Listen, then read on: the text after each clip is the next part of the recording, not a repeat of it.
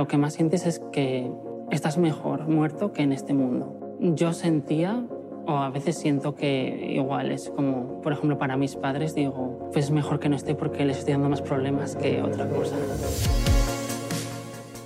No quiero ni sufrir yo ni que sufran los demás. Y yo, las veces que he pensado en eso, en el suicidio, nunca lo he llegado a intentar de una manera que mm, de ir al hospital, gracias a Dios. Pero las veces que lo he pensado, es que de verdad, es que lo piensas porque dices, es que no puedo con mi vida. Sinceramente, en el momento más bajo de mi vida, yo llegué a buscar en internet eh, la forma de suicidarme de la manera menos dolorosa. Que pare esta angustia, porque es una angustia en plan de que intentas hablar y, ¿sabes?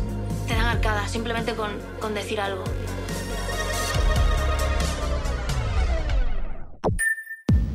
Ya somos dos. Un podcast producido por Podium para los 40 en colaboración con Janssen.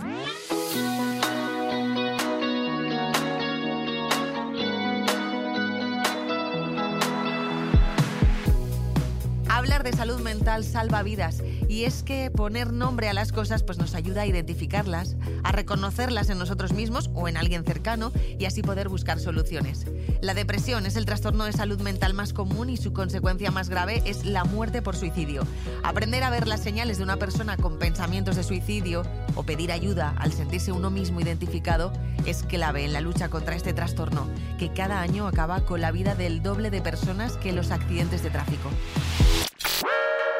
Episodio 6. Suicidio. 11 personas pueden formar un equipo de fútbol, también dos de baloncesto con su árbitro. 11 personas pueden ir juntas a una clase de yoga o de francés. Los científicos de Stranger Things pasaron por 10 niños con poderes antes de llegar al personaje de 11. Y si llevas un mono rojo y una máscara de Dalí, con 11 personas puedes también robar el Banco de España.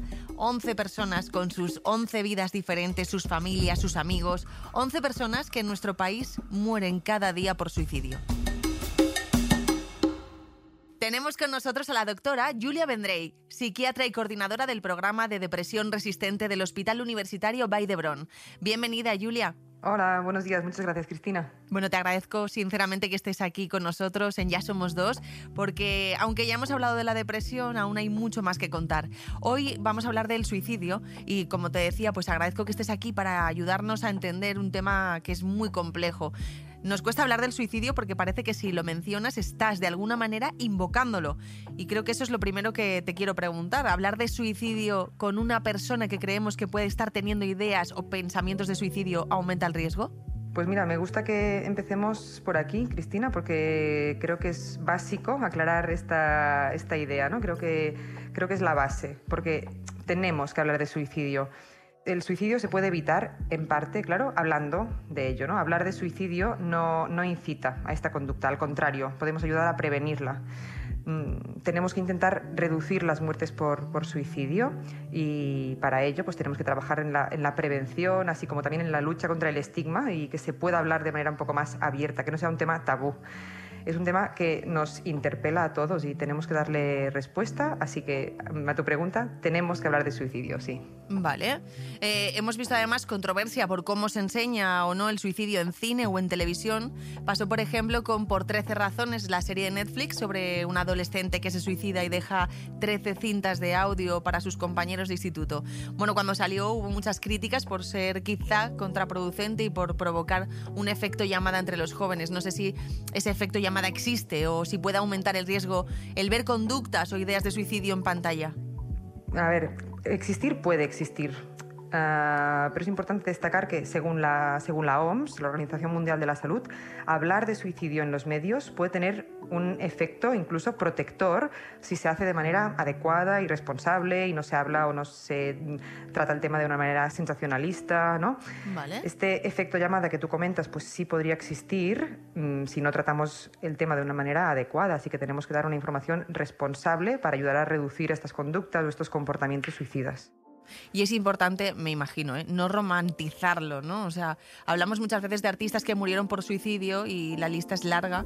En el cine, por ejemplo, pues recordamos a Robin Williams, eh, está también la poeta Virginia Woolf, Silvia Plath, En música pensamos en Kurt Cobain, Avicii o Chester Bennington, el cantante de Linkin Park. No sé si crees que es positivo que cada vez más abordemos este tema desde los medios de comunicación, como nos decías, a pesar de que estas historias pues, pueden dar esa sensación ¿no? de, de algo romántico, ¿no?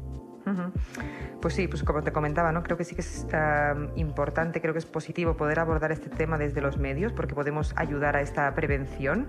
O sea que creo que tenemos una oportunidad, o tenéis una oportunidad desde los medios de poder actuar sobre esta prevención si lo tratamos de manera adecuada. ¿no? Y, con adecuada me refiero pues, a evitar este lenguaje sensacionalista, evitar poner mm, pues, fotos o dar descripciones muy detalladas del método utilizado, por ejemplo, o hablar o presentar la conducta mm, como una solución o como una salida a un problema, por ejemplo. ¿no? Es importante que el mensaje que se transmita vaya dirigido más o, incida en las posibles alternativas o opciones disponibles y a cómo buscar ayuda, así como también en cómo alertar de los posibles riesgos o señales de alarma ¿no? ante una posible conducta suicida. Y en el 90% de los casos de suicidio hay una enfermedad mental. Y de ellos, en el 45% de los casos, el diagnóstico que encontramos detrás del suicidio es la depresión. Concretamente, si hablamos de depresión mayor, padecerla implica un riesgo casi siete veces más alto de tener un intento de suicidio. Bueno, pues supongamos que tenemos una persona cercana que tiene ese diagnóstico. ¿A qué tenemos que estar atentos para saber si esa persona puede estar teniendo además pensamientos suicidas? Pues mira, podríamos Mm, estar un poco atentos en dos tipos de señales, de algún modo, en, señales verbales, en cosas que puede decir la persona, y en señales no verbales. ¿no? Como señales verbales podríamos mm, pues, destacar pues, que la persona exprese sentimientos de desesperanza, ¿no? de tener la sensación de que no ve futuro, que es un futuro muy negativo, ¿no? comentarios como pues nunca mejoraré, esto no tiene solución que tenga sentimientos de desesperación, ¿no? de pensar que una situación, el momento vital que está pasando, la situación que está viviendo, pues no lo puede soportar, ¿no? que tiene un malestar muy, muy, muy intenso, que tenga muchos sentimientos de, culpa, de vergüenza, o que haga, por ejemplo, pues muchos comentarios relacionados eh, con la muerte, me gustaría desaparecer, prefiero descansar, preferiría no seguir viviendo, comentarios así, ¿no? en relación a, a la muerte o al desaparecer que haga de algún modo pues de algún tipo de despedida, mm, aunque no sea evidente, ¿eh? pero bueno, pues mm, no sé, pues quiero que sepas que me has ayudado mucho todo este tiempo, mm, ¿no? comentarios así que pudieran sonar un poco a despedida o que la persona uh, tengamos la sensación de que se está sintiendo sola, que tenga muchos sentimientos de, de, soledad o de que está o que molesta al entorno y que el entorno estaría mejor sin, sin ella, por ejemplo, ¿no? Eso serían todos señales verbales. Y como no verbales, pues podríamos ver que hay un cambio mmm, repentino en el comportamiento habitual de la persona, por ejemplo, ¿no? que de pronto está como mucho más irritable o más agresiva o cosas que no son habituales eh, en ella o que sea una persona que ya tenga intentos de suicidio anteriores, eso también podría ser un, factor de riesgo, algo que nos podría tener un poco en, alerta, o que viva una situación pues, mm, altamente estresante, que pueda ser como un desencadenante, un precipitante, ¿no? Mm, pues que tenga una mala noticia, que haya mm, sufrido pues, no sé, un, abuso, eh, un acoso laboral o escolar. Entonces, eso serían más señales no verbales. Llegué a un nivel que ya no podía más, no podía más y me tiró y acabó con, con este dolor. O sea, yo lo que quería era acabar con el dolor y el sufrimiento. Sobre todo es súper importante cuando una persona está deprimida, escuchar, incluso llegar a preguntar sin miedo, oye, ¿estás pensando en quitarte la vida? Porque muchas veces las personas que, que hemos eh, intentado quitarnos la vida damos señales, muchísimas veces es duro de decir, pero pues sí que tuve algunos momentos que se te pasan por la cabeza, pues que no quieres seguir viviendo. Y entonces ahí te asustas. Podía ser una forma de dejar de sufrir, porque yo lo estaba pasando mal. En caso de notar estas señales, Julia, ¿qué podemos hacer? ¿Cómo les podemos ayudar? Mira, lo más importante es poder prestar un, apoyo a esta persona, que se pueda sentir escuchada, que la escuchemos, ¿no? que, le ofrezcamos un apoyo y después intentar actuar rápido y animar a esta persona o ayudarla a que pueda pedir una ayuda profesional. Como sabéis, existe la línea del 024, que es una línea telefónica de atención a la conducta suicida, ¿no? que da pues, la atención de manera global a personas con estos pensamientos o, conductas o personas que puedan estar en riesgo uh, suicida, pero no solo a los pacientes o a las personas que se puedan encontrar en esta situación, sino que también da soporte y ayuda a familiares o a amigos cercanos. Vale, y otra cosa que claro nos preocupa mucho es la edad de los intentos de suicidio, o sea, que da la sensación de que cada vez hay mm, personas más jóvenes y de hecho muchas de esas llamadas al teléfono que decías, al 024 de atención a la conducta suicida, son de profesores y profesoras de institutos y colegios pidiendo consejo para casos concretos que ven en sus aulas. ¿Los profesionales estáis viendo si es verdad que cada vez hay más alertas por conductas así suicidas en adolescentes e incluso niños? Pues sí, totalmente, así es. Em, los intentos de suicidio han incrementado muchísimo en los últimos años eh, en adolescentes han aumentado mucho más entre las chicas que entre los chicos. Em, entre las chicas menores de 19 años ah, se han triplicado en 2021 y en los chicos también han aumentado, pero no han aumentado tantísimo, han aumentado en un 20% o así. Estos son datos del Hospital San Juan de Adeu de, aquí de, Esplugas. Y la verdad es que esta diferencia ¿no? entre chicos y chicas es muy pronunciada entre niños y adolescentes, pero no hay tanta diferencia entre adultos. Pero vamos, que han incrementado uh, muchísimo uh, estos intentos entre adolescentes e incluso niños, sí, sí. Claro, es normal que intentemos buscar respuestas en cosas nuevas, como nuevas entre comillas, ¿no? Las redes sociales, ¿qué papel eh, tienen las redes en todo esto?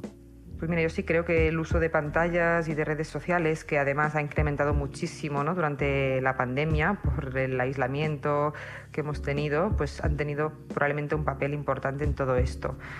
Mm, la mayoría de, jóvenes que presentan un intento de suicidio pues lo hacen por motivos que son motivos que podrían ser similares a los motivos prepandemia. ¿eh? Podría ser pues, el sentir un sufrimiento muy intenso, el sentir mucha presión de, externa ¿no? del entorno, el hecho de idealizar ¿no? otros cuerpos, entonces que no te guste tu propio cuerpo, esta como obligación o imposición que tenemos de casi eh, tener que ser felices en todo momento, ¿no? Y eso, pues todo eso se transmite a través también de las redes sociales. Entonces, aunque estos motivos no han cambiado y probablemente son los motivos que también teníamos ya prepandemia, pero sí que las redes sociales probablemente magnifican todo esto, ¿no? Y pues durante la pandemia se ha hecho mucho mayor uso de todas las redes sociales creo que afectaba mucho la presión social, ¿no? Para intentar gustar, tener likes en redes y el hecho de no conseguirlo, pues también puede generar esta frustración. Así que bueno, sí que creo que pueden tener un papel importante.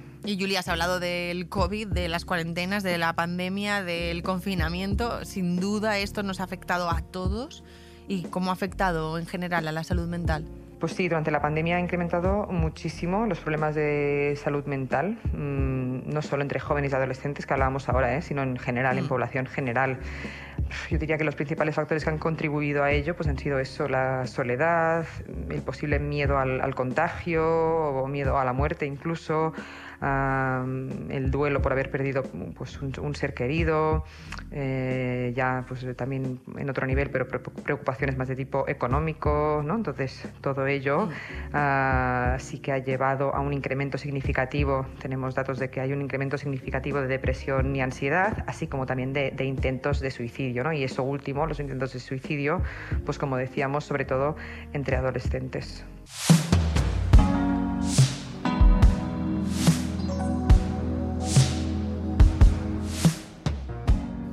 Otra conducta que ocurre, creo, más de lo que nos damos cuenta en adolescentes y que preocupa muchísimo.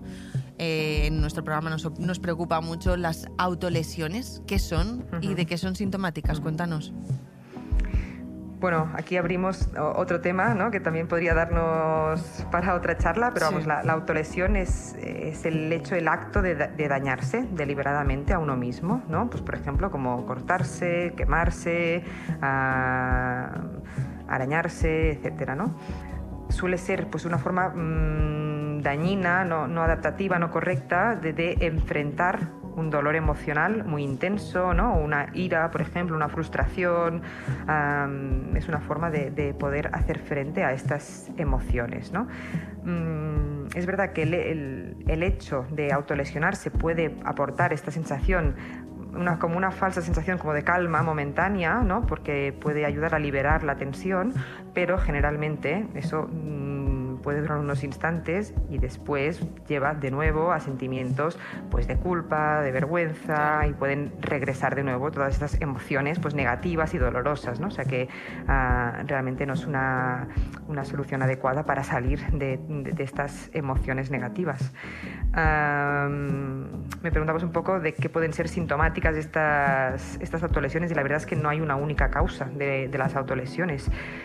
En general pues pueden ser el resultado de, de, como te decía, de una dificultad para enfrentarse a los desafíos o a las situaciones difíciles del día a día que pueden generar un dolor emocional mm, a veces muy intenso, ¿no? Y cuando hay una dificultad para poder gestionar este intenso dolor emocional, pues mmm, pueden surgir las autolesiones, ¿no? En general una dificultad para, para el control y la gestión de las emociones.